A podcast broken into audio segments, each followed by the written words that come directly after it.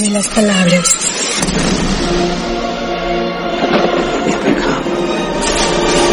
Una sola palabra te puede aterrorizar. Una sola palabra te puede emocionar.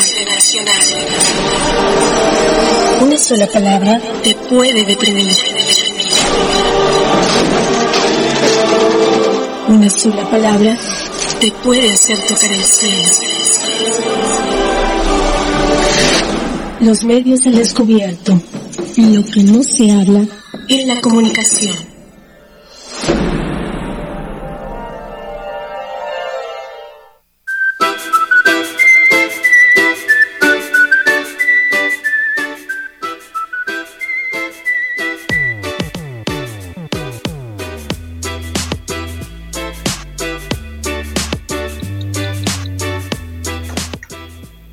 Buenos días, ¿cómo están todos? Espero que todos estén muy bien, que estén resguardados todavía en casa los que tienen esta oportunidad. Les doy la más cordial bienvenida a este su programa Los Medios al Descubierto a, través de en línea del Centro Universitario en Periodismo y Publicidad. Hoy es 22 de marzo del 2021 y hoy vamos a hablar sobre el Día Mundial del Agua es importante este tema ah, porque, pues bueno, si hay algo que está sucediendo con el agua es que cada día estamos teniendo más problemas para hacer de este líquido vital algo, este, pues para todos. Cada día tenemos mayor escasez no, a mí me sorprende muchísimo que cuando yo veo fotografías antiguas o este o pinturas antiguas de lo que era el Valle de México y ver todos estos estos lagos en la Ciudad de México, ver el lago de Texcoco, ver todo esto, pues vemos la riqueza del agua que teníamos en México y por una cuestión de urbanidad, pero también de pues de extracción del agua, pues bueno, cada día estamos teniendo menos agua. Entonces es importante este tema y vamos a hablar a lo largo del programa sobre esto. Pero quiero darle la más cordial bienvenida a Jorge. Hola Jorge, buenos días, ¿cómo estás? ¿Qué tal Lili? ¿Cómo estás? Muy buenos días, buenos días a todos los que nos escuchan. Y pues aquí, mira, ya festejando un año, ¿sí? Bueno, no sé si sea festejo, pero pues ya un año de, de que estamos trabajando así, a distancia, eh, bueno, en día, en fecha va a ser mañana 23 de marzo y ya va a ser un año que estamos trabajando con este sistema a distancia que esperemos muy pronto ya podamos operarlo. Pues sí, pero mientras tanto, fíjate que seguimos en la Ciudad de México y este área metropolitana seguimos en semáforo naranja con restricciones, pero una vez más yo vuelvo a decir, estamos en semáforo naranja, pero parece que ya es verde, porque cada día abren, abren, abren y amplían los horarios para lo que son los servicios, para lo que son cines, teatros. Desde la semana pasada ya están los teatros y yo sé de gente que ya está yendo a los teatros. Pero también aquí hay algo que es importante, ¿no? El que no bajemos la guardia y de hecho ahorita varias instituciones se están pronunciando porque como ya estamos próximos a las vacaciones de Semana Santa, pues que no salgamos, que nos seguimos, que nos mantengamos una vez más en casa, así como el año pasado, que mucha gente se mantuvo en casa, que aunque están los servicios turísticos y se tienen que reactivar, pues hay mucha gente que se va así a la deriva como si fuera normal, como si fueran otros años. Y pues bueno, es importante que seguen, seguir con estas restricciones y seguir resguardando nuestra vida, porque es resguardar la vida, ¿no?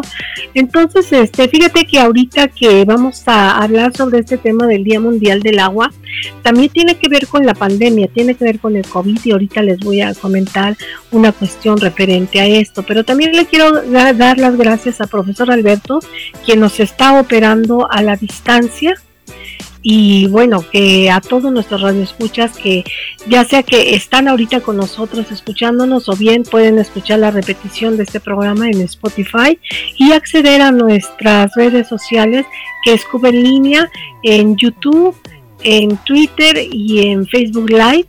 Estamos ahí, también estamos en Instagram. Pero pues bueno, ¿qué te parece, Jorge, si empezamos a hablar de esta parte del Día Mundial del Agua, en donde nos dicen que esta fecha es una conmemoración con la finalidad de crear conciencia en la importancia de cuidar el líquido vital para preservar la vida en el planeta. El primer problema es la escasez de agua potable que cada día es más común en el mundo. En este año el debate se centra en la importancia del agua para frenar epidemias y enfermedades infecciosas y como parte fundamental es contener la cadena de infecciones, sobre todo en el ámbito del lavado de las manos, como ahora nos recomiendan en el COVID-19. Y bueno, el lema que se está manejando en este año es, si dispones de agua y jabón, eres un privilegiado. ¿Por qué? Porque casi 3 millones de personas no tienen acceso a, a estas medidas sanitarias por falta de agua. Este día fue proclamado por la ONU en 1992, siendo 1993 el primer año de celebración.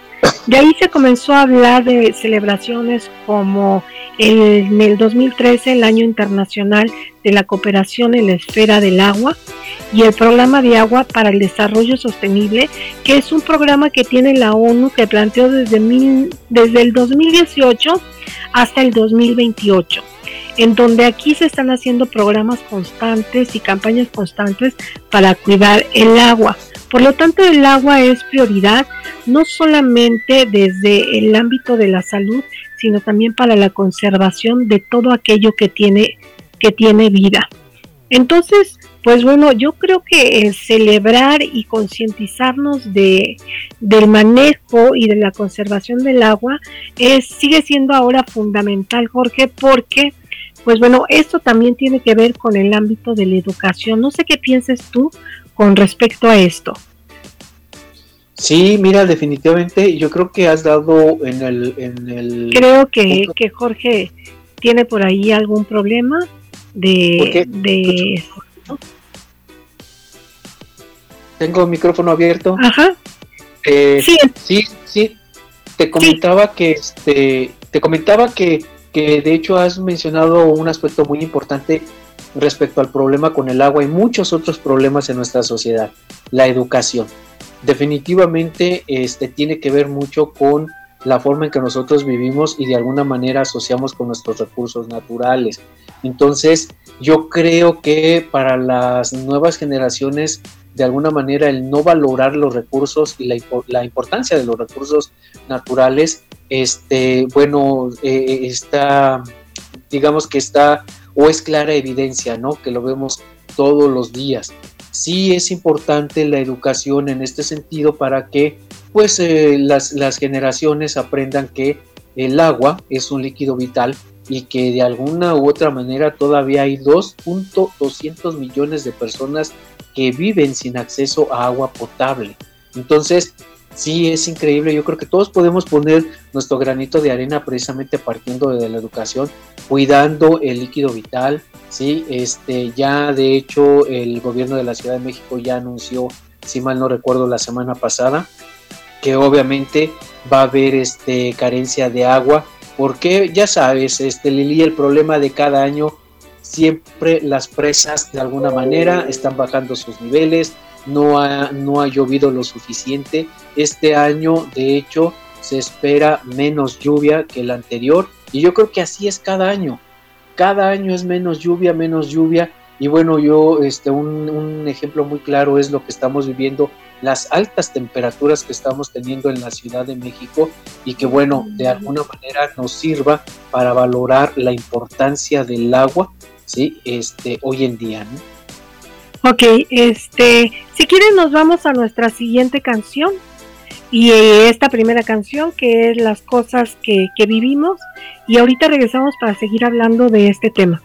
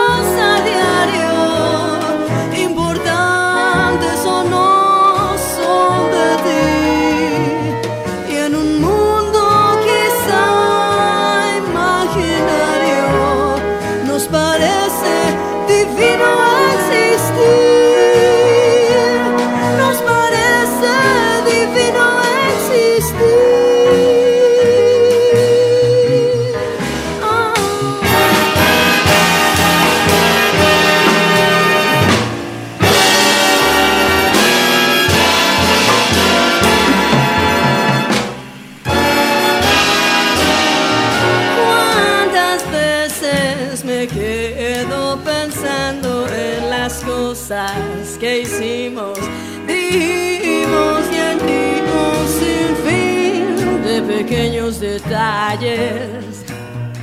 Andar por las calles, cantar o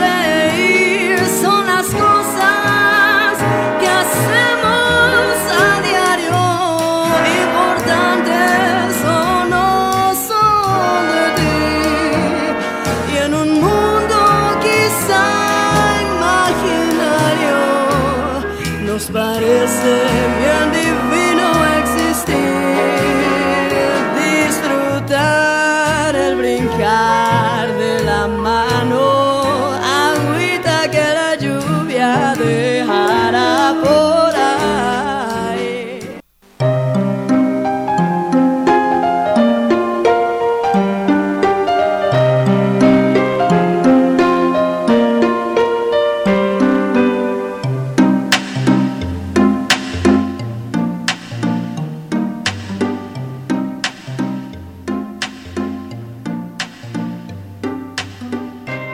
Bueno, pues ya estamos de regreso, ¿sí? Este, y vamos a continuar como lo mencionábamos al principio de, del programa, estamos hablando sobre el agua. ¿Por qué? Bueno, porque hoy se conmemora el Día Internacional del Agua y sabemos que es un líquido obviamente vital para la existencia de, del ser humano. Entonces, eh, estábamos comentando, comentábamos, comentaba hace un rato con Lili, de hecho, la importancia que tiene la educación para cuidar nuestros recursos naturales y en este caso específico, bueno, pues lo que viene siendo el agua, ¿no?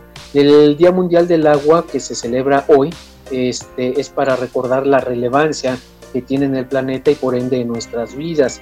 Eh, alcanzar el objetivo de desarrollo sostenible eh, en este sentido que plantea la ONU y que es el agua y saneamiento para todos eh, antes del 2030 es una tarea fundamental que debemos abordar para salir de la crisis mundial del agua que vivimos. Y es que a pesar de todas las actividades sociales y económicas, sabemos que dependen en gran medida del abastecimiento de agua dulce y de su calidad. Eh, mencionaba este, hace un rato que bueno, es increíble, pero todavía hoy existen 2.200 millones de personas que viven sin acceso a agua potable. Entonces, sí es interesante luego eh, el reflexionar sobre cómo cuidamos este vital líquido. Para algunos, obviamente, eh, eh, está la creencia de que, bueno, el agua nunca se va a acabar y que de alguna manera nunca va a escasear. Y este, conforme pasa en la vida, pues nos damos cuenta que no es así. Todos los recursos naturales de alguna u otra manera se van terminando o van haciendo este, de alguna manera menos este, conforme los vamos explotando. No existe, desgraciadamente, eh, no solo en nuestro país, sino en muchos países del mundo, esta, esta, uh, eh, estas actividades de este, sanear los recursos naturales que nosotros estamos explotando. Entonces, lo que es la ah, reforestación, lo que es de alguna manera el saneamiento de las aguas, los ríos, los mares. Entonces yo creo que sí es importante reflexionar en este sentido y de alguna manera cuidar básicamente cómo este, utilizamos el agua día a día. ¿no? Aquí sería importante, como decía, reflexionar qué hacemos cada uno de nosotros para poder cuidar el agua. Eh, en este sentido, pero que todos podemos poner nuestro, nuestro granito de, arena, ¿sí? no podemos obviar que el agua es uno de los recursos que más sufre por la acción del ser humano, pero también está en nuestras manos revertirlo, eh, trazando una línea de las consecuencias de nuestros actos en los recursos hídricos.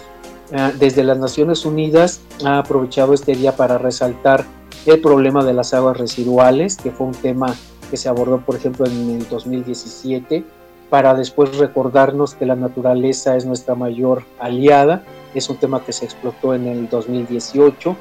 Este, que no podemos dejar eh, a nadie atrás en este sentido de este, el beneficio que tenemos del agua en el 2019. Y bueno, también no dejar de mencionar la importancia del cambio climático, que es el desafío de nuestro tiempo para este 2020. Entonces sí es importante el hecho de que pues sigamos de alguna manera cuidando este vital líquido. Viene eh, Semana Santa y en Semana Santa pues ya sabemos que eh, están vacaciones. Eh, tenemos la fortuna obviamente de que este, algunos van a salir a aprovechar estas vacaciones, pero también tenemos el famoso sábado de gloria, que de hecho ya por ley está penadísimo ¿sí? el tirar agua. Sin embargo, pues sabemos que mucha gente no lo hace, no respeta de alguna manera este, eh, eh, el cuidar el agua. Entonces, sí, sí sería importante que este, pues poner mayor atención en este vital líquido y de alguna manera pues seguir cuidándolo, sobre todo para las generaciones futuras, ¿sí? Porque si no, imagínense qué recursos vamos a dejarles, no solamente el agua, sino muchos, muchos otros recursos que tenemos este, hoy en día, ¿no? Y eh, no sé, Alberto, si este, nos vamos a, a, la siguiente canción, si es posible, ¿sí? Entonces vámonos a la siguiente canción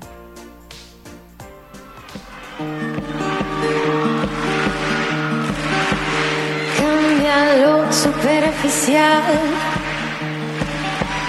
Cambia también lo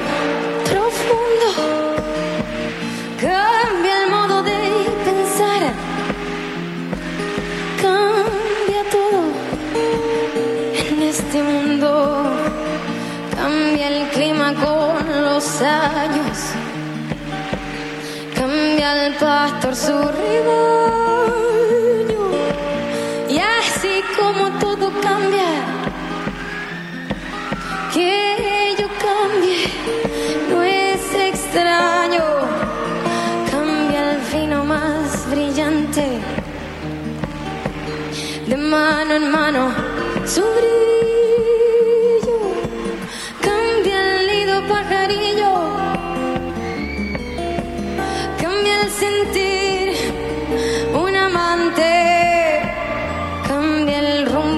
Caminante.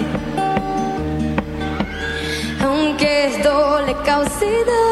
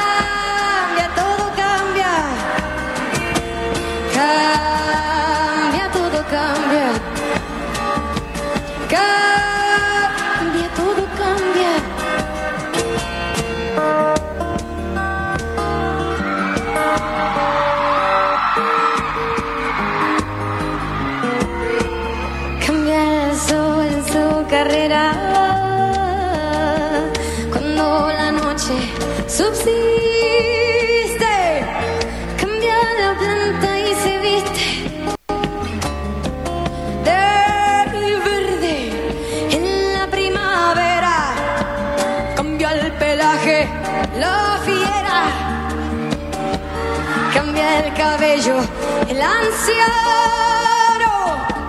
Y así como todo cambia, que yo cambie, no es extraño. Ey, pero no cambia mi amor. Por más lejos que me encuentre.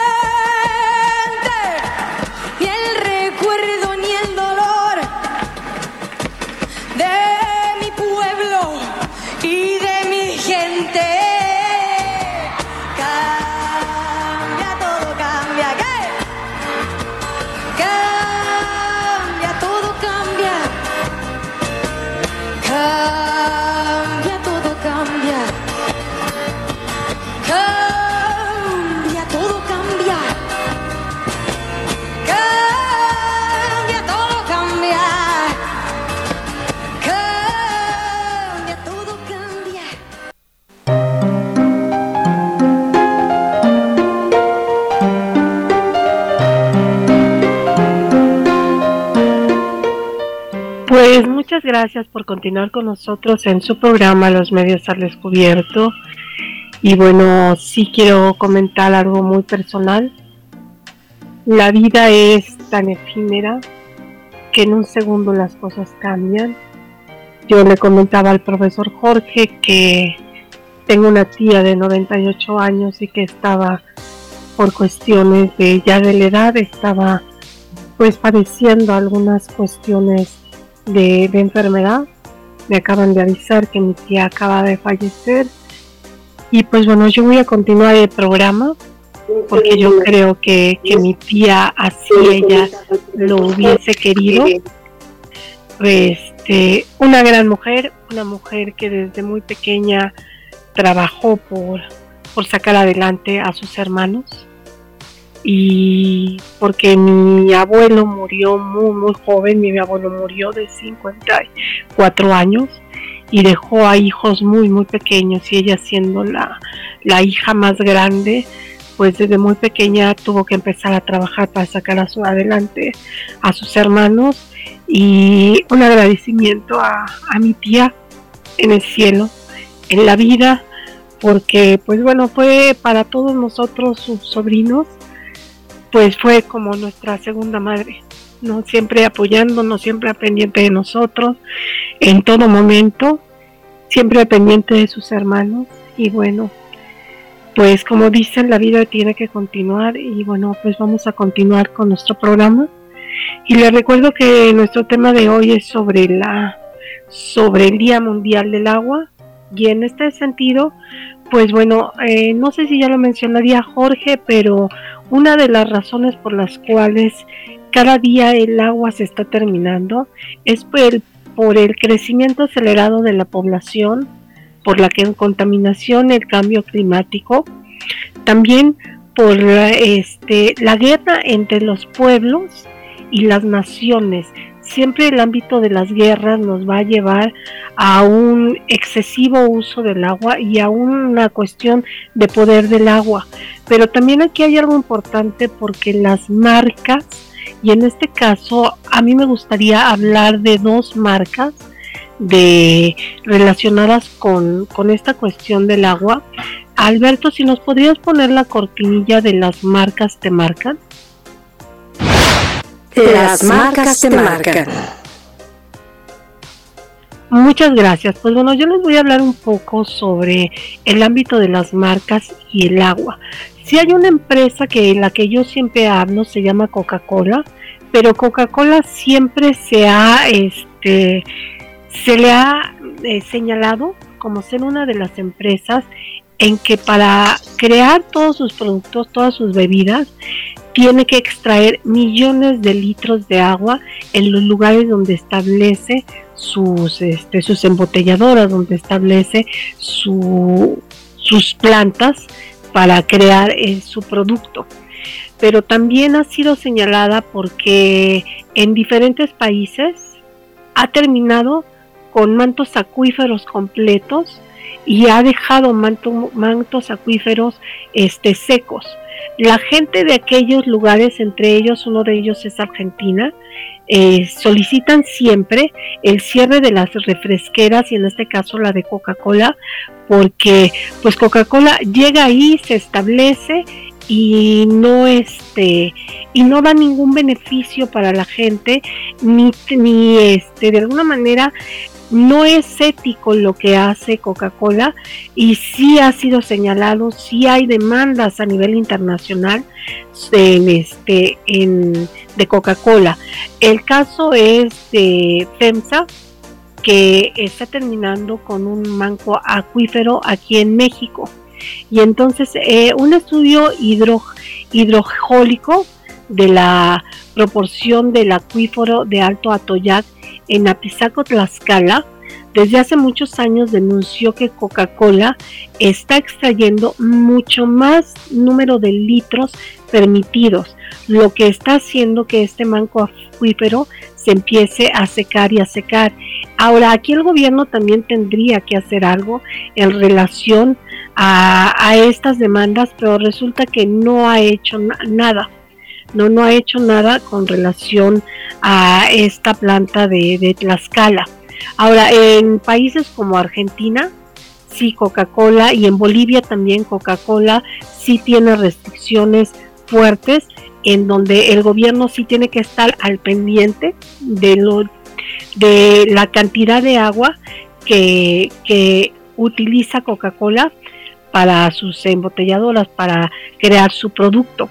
También hay algo importante porque yo recuerdo perfectamente que Bonafón creó una campaña para llevar agua a eh, lugares escondidos en México. Es decir, aquellos te dicen que en realidad el negocio del agua, como por ejemplo lo que vende Bonafón y todas estas embotelladoras, en realidad lo que no te están vendiendo no es el agua, sino potabilizarla y envasarla y etiquetarla y hacerla llegar a todos los lugares donde se necesita agua envasada, que en realidad ellos no te están cobrando el agua, porque el agua está denominada como un derecho humano, en donde el lema también de esta, de esta cuestión de derecho humano es que un vaso de agua no se le niega a nadie y no tendrían por qué venderte el agua. Sin embargo, el agua es uno de los grandes negocios a nivel mundial.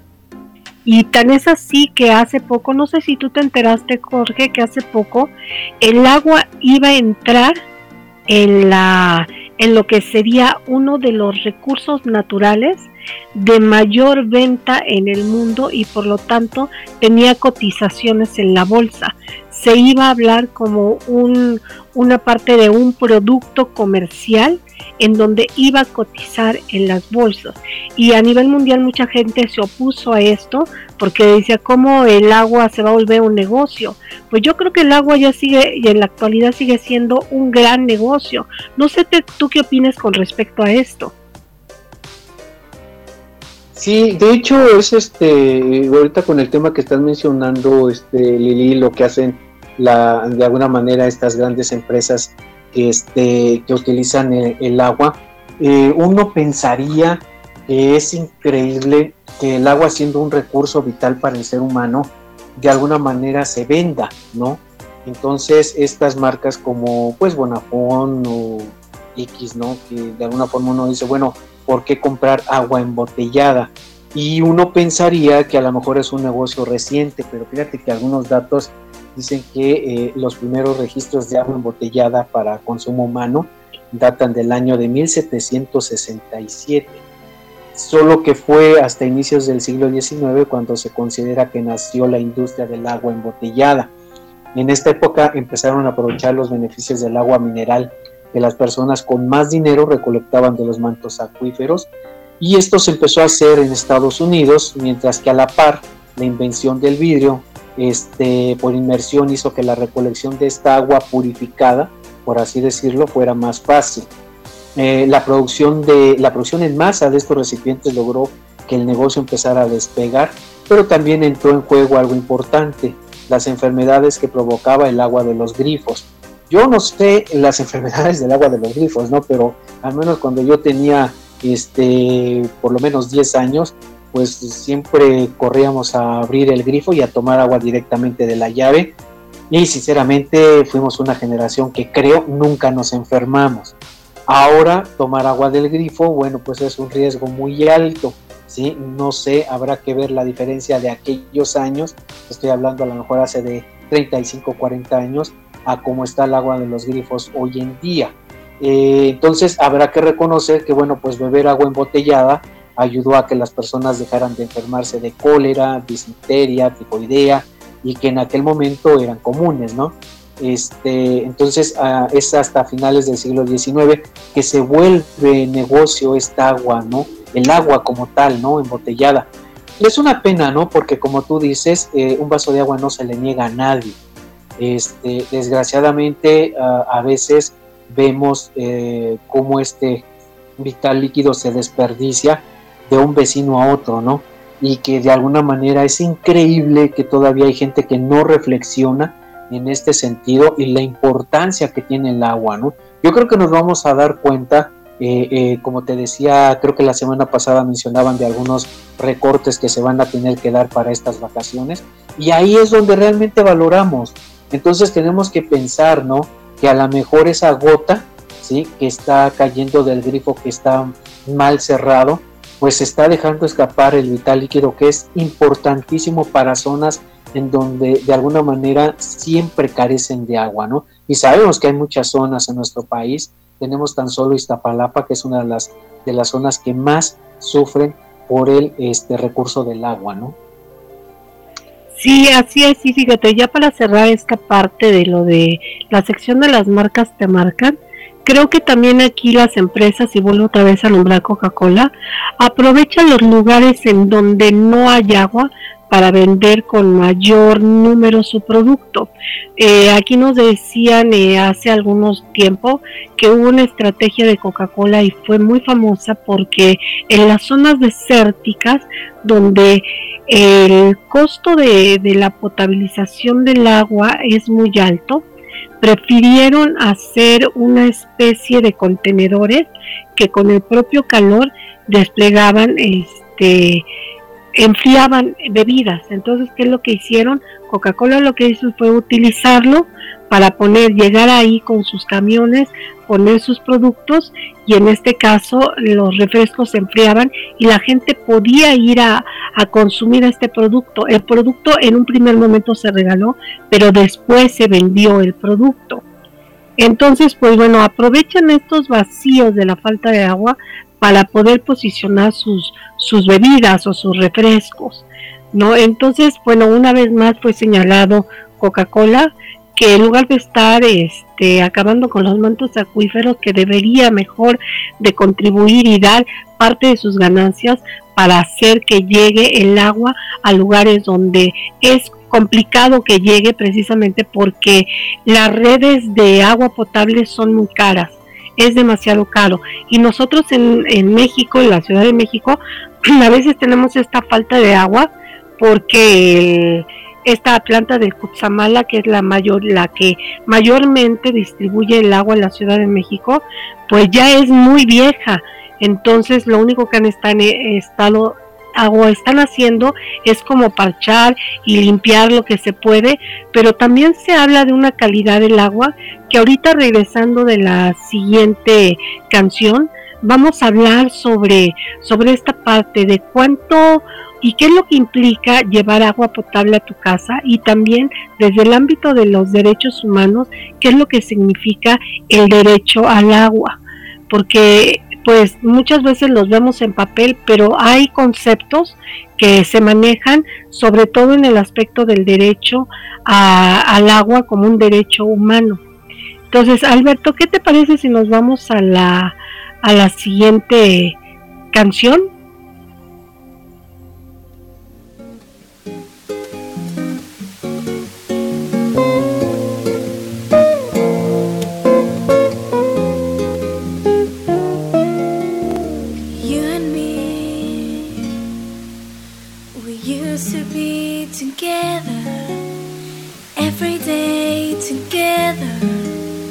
always. I really feel I'm losing my best friend.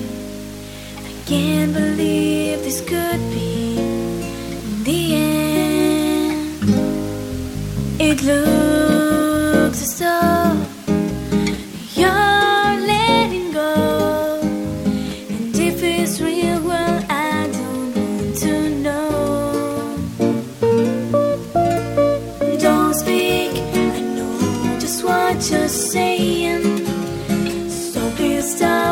Explaining.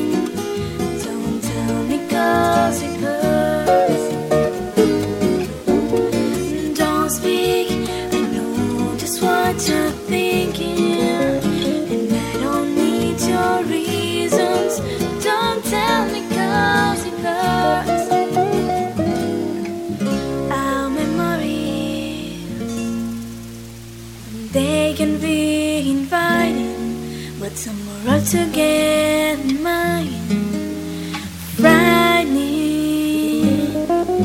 and as we die, both you and I, with my head in my hands and sit and cry. Don't speak, I know just what you're saying. So please stop explaining.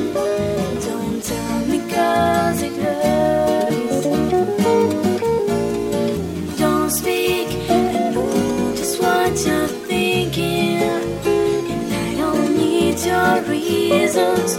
Don't tell me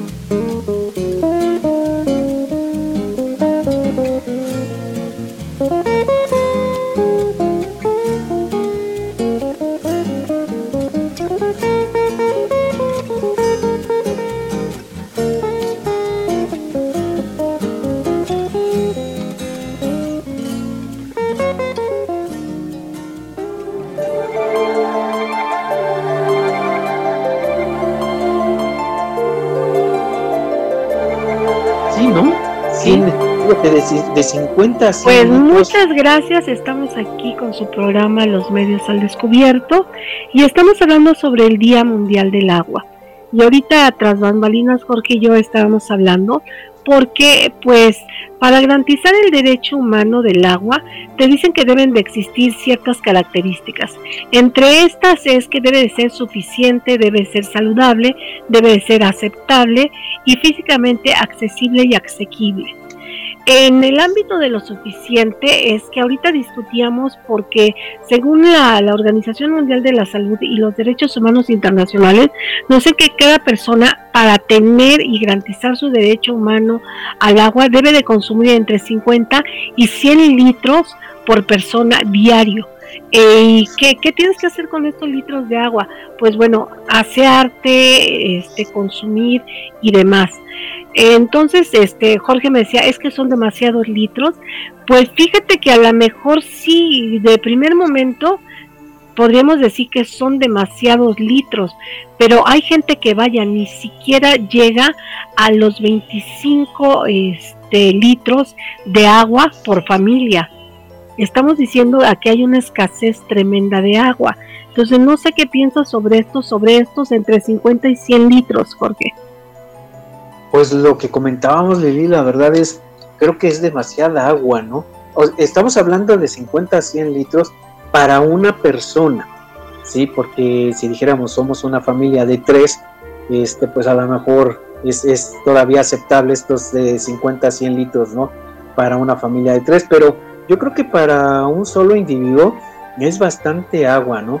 Eh, aquí volvemos al inicio de la plática, si tuviéramos la cultura de este, cuidar el agua, de reciclarla, ¿no? Porque hay muchos programas este, eh, de, que el gobierno ha manejado en el sentido de cómo reciclar el agua, ¿no? ¿Qué hacer, por ejemplo, el agua este, eh, con el agua de lluvia?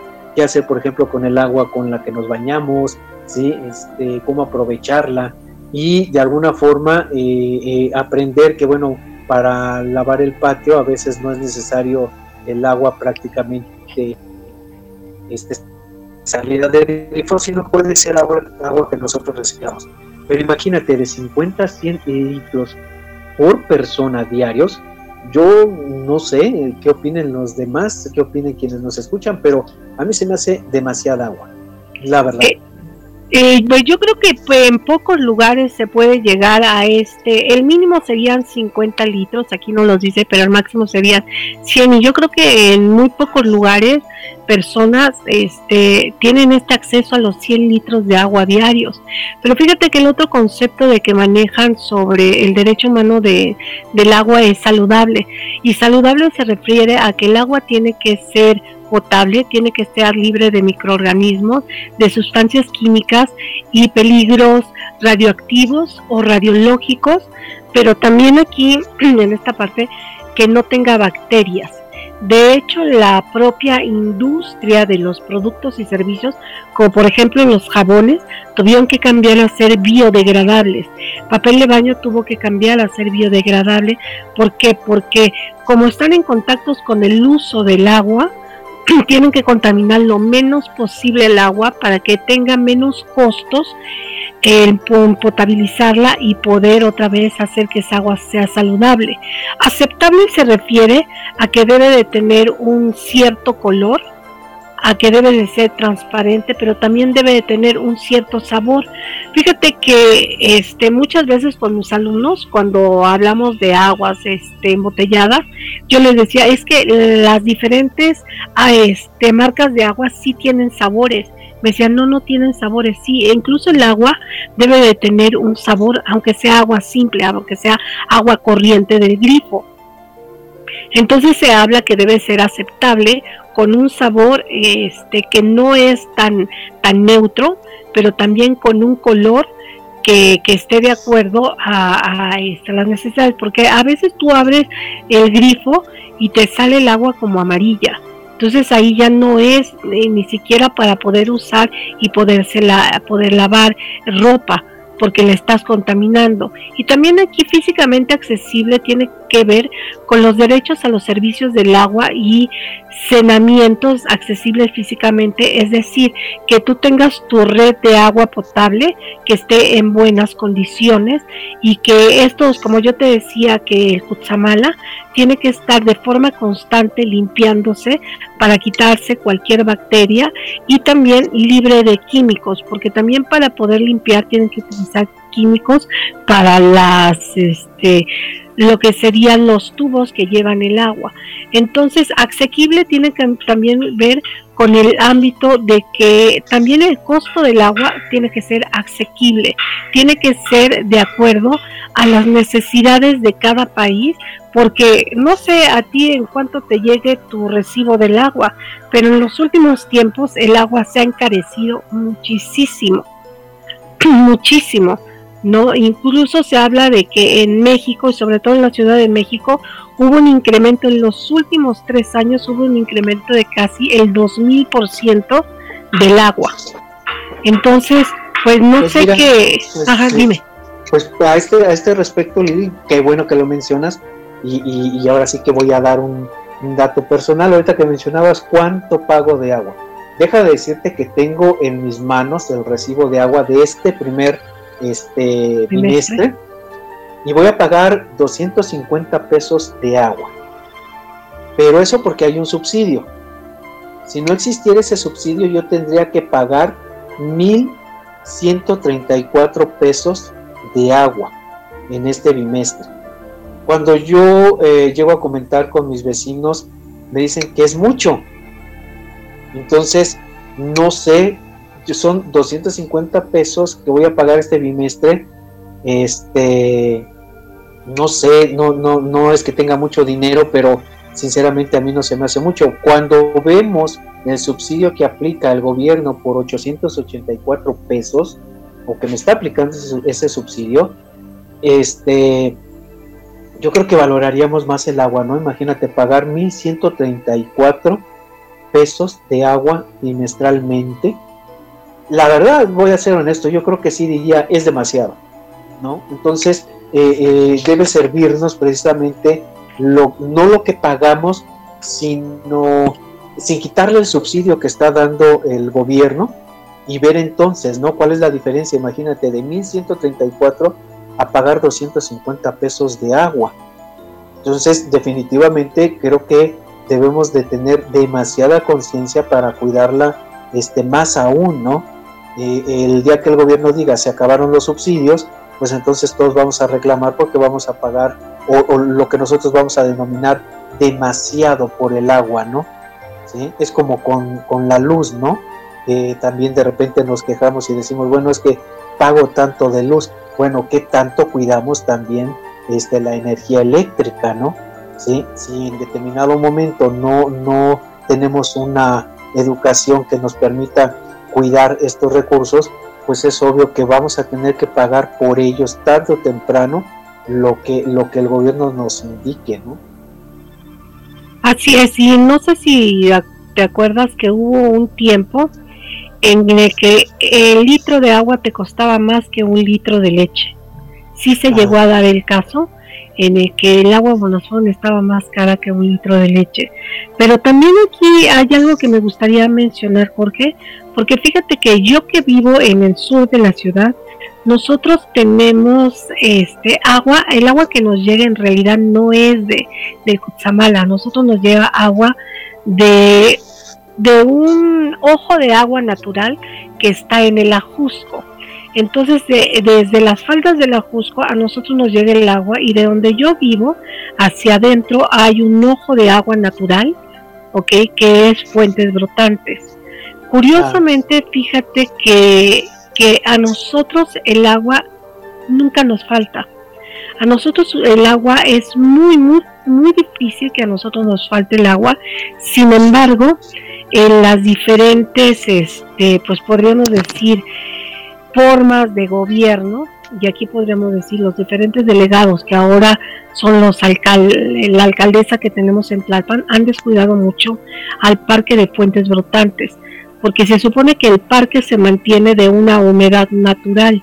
Y nosotros, yo recuerdo perfectamente que exactamente al lado de mi casa pasaba un río. Cuando yo era chiquita yo brincaba en el río. Ese río lo tuvieron que entubar, pero la naturaleza es sabia. Cuando hay temporada de lluvias, eh, como tenemos ya carretera, la carretera parece río. Desde allá arriba baja el agua como si fuera río y incluso hay veces que se nos han inundado las casas por la cantidad de agua que, que teníamos. Aquí la cuestión es que como tú también este, mencionabas, cada día está lloviendo menos. Yo el año pasado sí reportamos a Aguas de la Ciudad de México porque es ellos quien tienen ese ojo de agua este resguardado y en donde ahí tienen todo su este su red de agua potable. Entonces el río dejó de, tener agua, el río se estaba secando y tuvimos que empezar a hacer movimiento para saber qué estaba qué estaba pasando. Entonces estaba haciendo una captación de agua de que bajaba del Ajusco para poderla llevar a las casas, el agua potable, y tuvieron que reducir el agua que, que pasa al río. Cada día nosotros podemos ver que ese río se seca. Y yo recuerdo también, ahora que viene Semana Santa, era tradición que mucha gente viniera acá a Fuentes Brotantes, a el sábado de gloria, a mojarse. Ahora déjame decirte que cada sábado de gloria el parque está lleno de, de patrullas, en donde ya no permiten que te sigan mojando, porque aunque todavía ah, está parte de, un estanque que nosotros llamamos, eh, este, que nos dicen que es un estanque, este, las autoridades lo, lo determinan como un estanque que fue fabricado, pero en realidad el agua es natural, este estanque este, fabricado porque tuvieron que hacer un contenedor para el, para el agua, entonces pues esa parte en Semana Santa está resguardada, ya no dejan que pases a desperdiciar el agua y con mucha razón, porque yo recuerdo que cuando era pequeña íbamos y, y nos mojábamos, incluso yo me acuerdo que se daban clases de natación ahí, había este lanchas, pero como cada día el agua se está terminando, pues bueno, pues ya tenemos aquí, te digo, a la policía que ya no permite esta parte, esta parte de que desperdicies el agua. Afortunadamente nosotros todavía tenemos un- una zona y que mucha gente dice es que esto parece un paraíso, o sea, tú de insurgentes hacia unos metros adentro estás viendo bosque. Y también tenemos el bosque de Tlalpan y también tenemos un, el parque de Cuicuilco, que ahí nosotros siempre hemos hablado porque el, parque de Cuicuilco tiene también un ojo de agua natural. Y el, el centro comercial Cuicuilco, ok, cuando lo compró Slim, él automáticamente dentro de esa instalación está el ojo de agua. Entonces, pues resulta que ahora el ojo de agua le pertenece a Carlos Slim, que se supone que no debería de estar a, a nombre de un particular, sino es un bien natural y lo debería de resguardar el gobierno. Sin embargo, está dentro de las instalaciones que él compró para hacer esta, esta plaza Cuicuilco, porque recordemos que esa plaza Cuicuilco, que era este Loreto y Peñapobre, ahí se hacía en la década de los 70, eh, aquí en la Ciudad de México, era la fábrica de papel de Peñapobre. Entonces el agua eh, servía para echar a andar las maquinarias y poder fabricar el, el papel. Entonces cuando Slim compra estos terrenos, pues se queda con ese con esa parte de del agua que debería de ser el agua para todos y sin embargo este, déjenme decirles que hay también una parte del bosque de Tlalpan que le pertenece a Carlos Slim y que también tiene ahí un río y dices, bueno, ¿por qué es posible que esto suceda en México con personas que son particulares? ¿No? Entonces, bueno, creo que ahí no hay no hay como como paridad en el ámbito del derecho humano del agua. Sí, no nos falta el agua, pero también es- este, contrastamos con este tipo de gente que tiene mucho dinero y que tiene dentro de sus dentro de sus negocios acaparado agua, ¿no?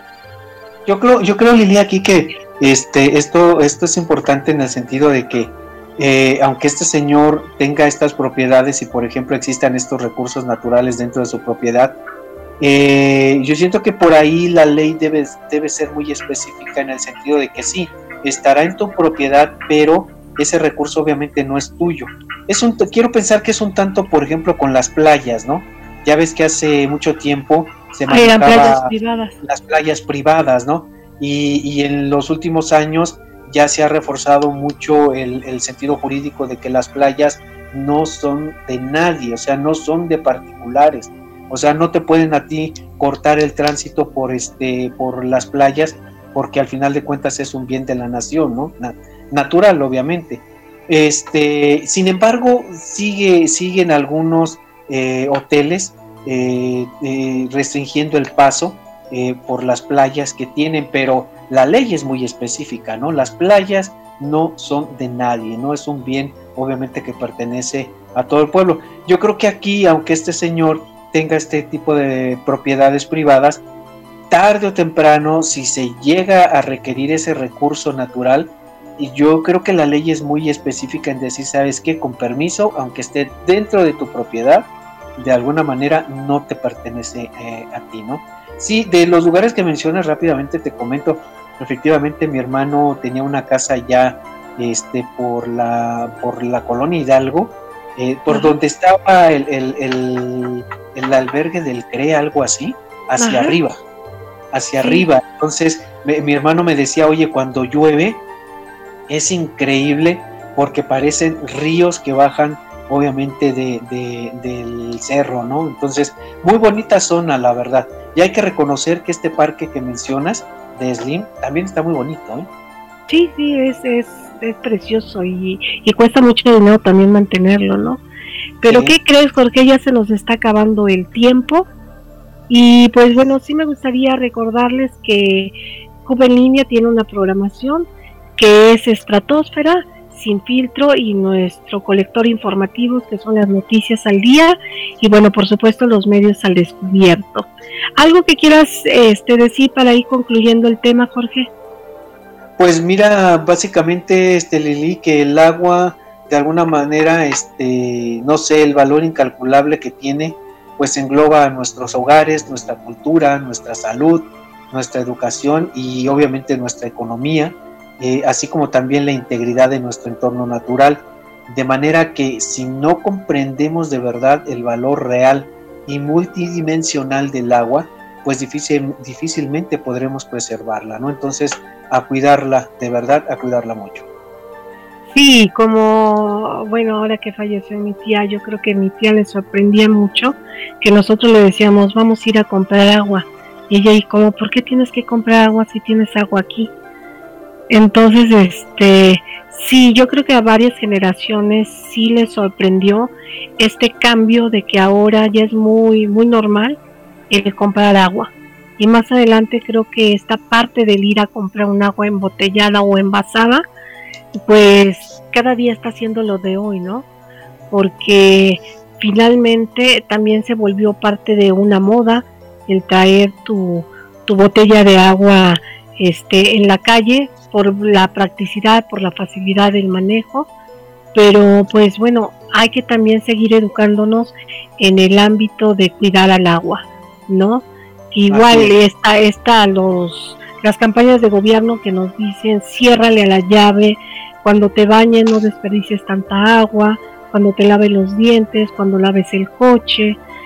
Y creo que también Gracias a Muchas ti, gracias. Jorge. Muchas gracias, Alberto, por operarnos en este programa. Y los dejo con la última canción y con la con la cápsula de la profesora Esther. Nos escuchamos y nos la próxima semana y yo iba a decir nos vemos, pero tú y yo sí nos vemos, Jorge, porque Así estamos es. este, transmitiendo a través de una videollamada con, con el profesor Alberto y que tengan una excelente semana. Muchas gracias. Buen día. Hasta luego, Jorge. Hasta luego. luego, Alberto. Buenos días, auditorio de los medios al descubierto. Hoy quiero platicarles de un nuevo museo que estrenará la Ciudad de México. Es el Museo Infantil y Juvenil Yanquic. Yanquic es una palabra de origen náhuatl que significa nuevo. Este museo fue un proyecto privado en un inicio. El gobierno capitalino retomó la obra y será administrado por la Secretaría de Cultura de la Ciudad de México. El Museo Infantil y Juvenil Yanquic está situado en Iztapalapa. Los futuros visitantes llegarán muy fácilmente a través del metro y del trolebús elevado de la línea 2. Este museo recibirá hasta 5.000 visitantes al día. Las autoridades de la ciudad han adelantado que tendrá elementos sustentables como la captación de la lluvia para uso en el mismo edificio. Aún no hay una fecha exacta para la inauguración de este museo. Todo parece indicar que será después de septiembre, cuando la vacunación contra el coronavirus haya avanzado en esta ciudad. Mientras este museo y los muchos otros en la Ciudad de México abran sus puertas, mantengámonos en casa. Soy la profesora y periodista Esther García Ramírez. Hasta pronto. 눈물이 자꾸 멈추질 않 한 발자국 더 나가질 못하